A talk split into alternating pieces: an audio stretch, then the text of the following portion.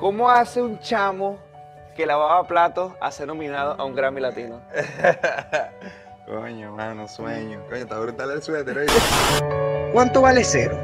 Depende de donde lo pongas. Cero es el inicio de todo. Y a todos alguna vez nos tocó comenzar desde cero. Lo de lavaplatos fue. Yo trabajaba en una zapatería y, y nada, empecé la zapatería a trabajar, era por comisión, entonces tenía que moverme, entonces después me mandaban también con una carretilla por todo el centro de Maracay, yo chamito. Y bueno, nada, después de ahí yo fui al restaurante ese que te estoy diciendo de, de allá y yo estaba con un primo que tenía como una vaina así de showman. Él tocaba el piano, cantaba y yo tocaba las congas. yo carajito, él me llevaba. Entonces estoy cantando allá en la vaina, digo, tocando, y él estaba cantando, yo a veces le hacía los coros. Y en una de esas veo al gerente, yo le digo al tipo, en una de esas que se descuida el primo mío, mira hermano, este, ¿cómo hace uno para trabajar aquí? y el tipo me dice que, ¿cómo, ¿cómo que trabaja aquí? Bueno, cuando ustedes vengan a tocar, tocan pues y tal, y yo los voy a llamar más que todos los viernes y sábados, a mí me gusta lo que ustedes hacen, yo le digo, no, no, yo digo, trabaja aquí en el restaurante. y el pana me dice que, el tipo me dice que, pero ¿cómo que? Este es músico y esto iba a trabajar, te está mamando y ¿Cómo loco. que en el restaurante? Él no entiende- él no entendía, marico. Yo era un carajito. Y yo le digo, no, no, yo quiero que tú me dejes un trabajo aquí, lo que sea. Yo necesito trabajo aquí. Y era el pan y me dice que, bueno, dale, anota mi número ahí, vale. Y yo, dale, plomo. Y venía el primo mío y yo, ¿qué pasó? ¿Qué pasó? Viene el otro set. De ahí, efectivo, yo el martes a las 7 de la mañana lo llamé. ¿Cómo está? ¿Cómo está, señor? ¿Cómo le ha ido? Mire, yo soy el, el conguero, el de mi primo.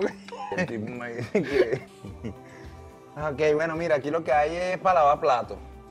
Ah, no, mentira, lavar vasos era la vaina.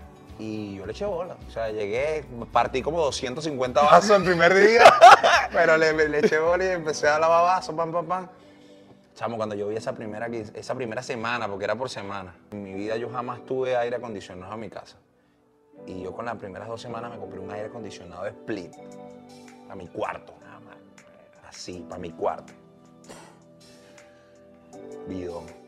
Pero nada, mano, de ahí para adelante, entonces, bueno, hasta que ya ahí sí me dediqué completo a la música, gracias a Dios. Pero ese, ese trabajo me ayudó mucho a valorar y, y saber y conocer lo que, lo que era poder hacer la plática de uno.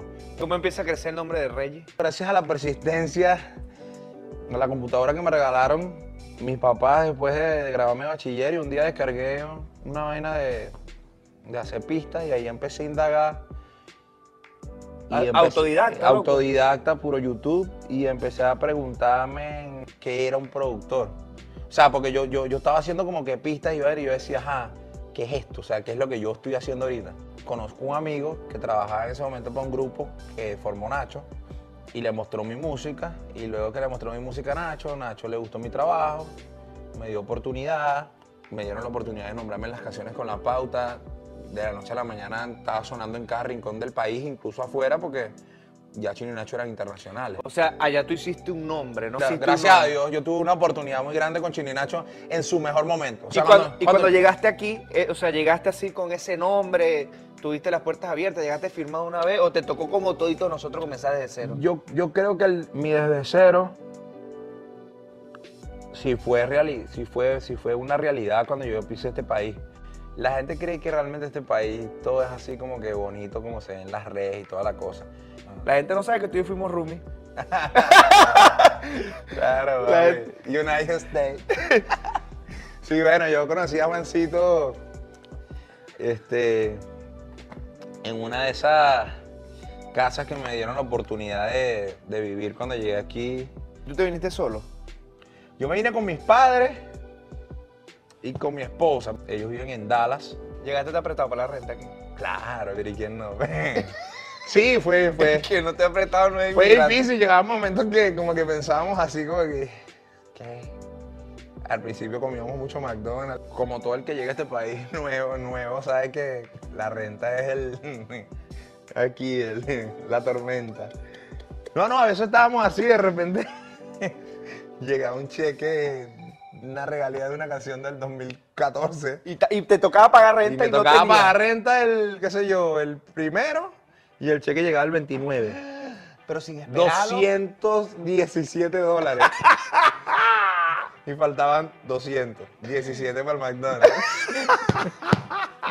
sí, hermano, o sea, pero es que esto, eso es Dios. Mi esposa siempre estuvo ahí este, respondiendo a nivel económico. Entonces yo entre media canción que hacía, otra cancioncita, otra vaina que hacía así, tan, tan, tan, tan, lográbamos a la meta. Pero sabíamos que lo de ella era fijo, lo mío no era fijo. Al tiempo, mira lo que sucedió. A mi Sony me firmó como compositor. Ella tiene su, su estudio de maquillaje establecido en los Estados Unidos. Mi esposa aquí ha sido mi, mi- mi colchón, mi apoyo en todo, brother. O sea, esa mujer, desde que, desde- no solo aquí, desde siempre, desde siempre. Ella vivió conmigo en el barrio donde yo me crié, sin importarle nada, porque realmente, ah, principalmente había amor. Y segundo, ella siempre creyó en mis sueños, siempre. Vienen Sí, de barrio ustedes. Sí, claro, hermano. Mi papá era un chofer, weón. Mi papá nos levantó a nosotros siendo un chofer toda su vida. Yo soy un chamo que crecí en barrio, pero humilde, pero con unos valores que yo, mi, mi infancia, mi, no la cambiaría, pero ni un segundo, hermano. Y ahorita que me estoy acordando, yo jugando pelotique goma en la calle, weón.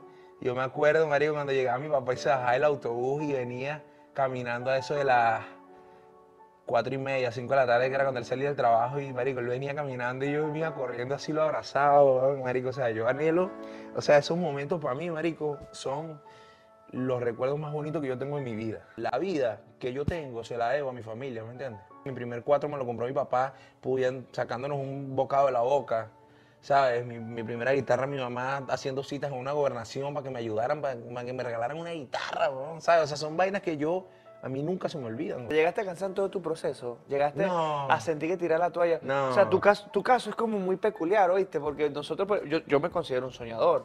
Y la mayoría de los soñadores, o los casos que uno ha visto, uno se cansa, decae, sigue. Pero tu caso, o sea, mo- eres como, tienes un blindaje como, o sea, que Dios te dio esa fortaleza y esa creencia en ti mismo que te lleva hasta donde estás. No te creas, sí. No, me, no es que me he rendido, no me he nunca me he rendido, pero sí he tenido momentos que, que- que he tenido mis, mis altibajos, pues, ¿sabes? Como, como todo.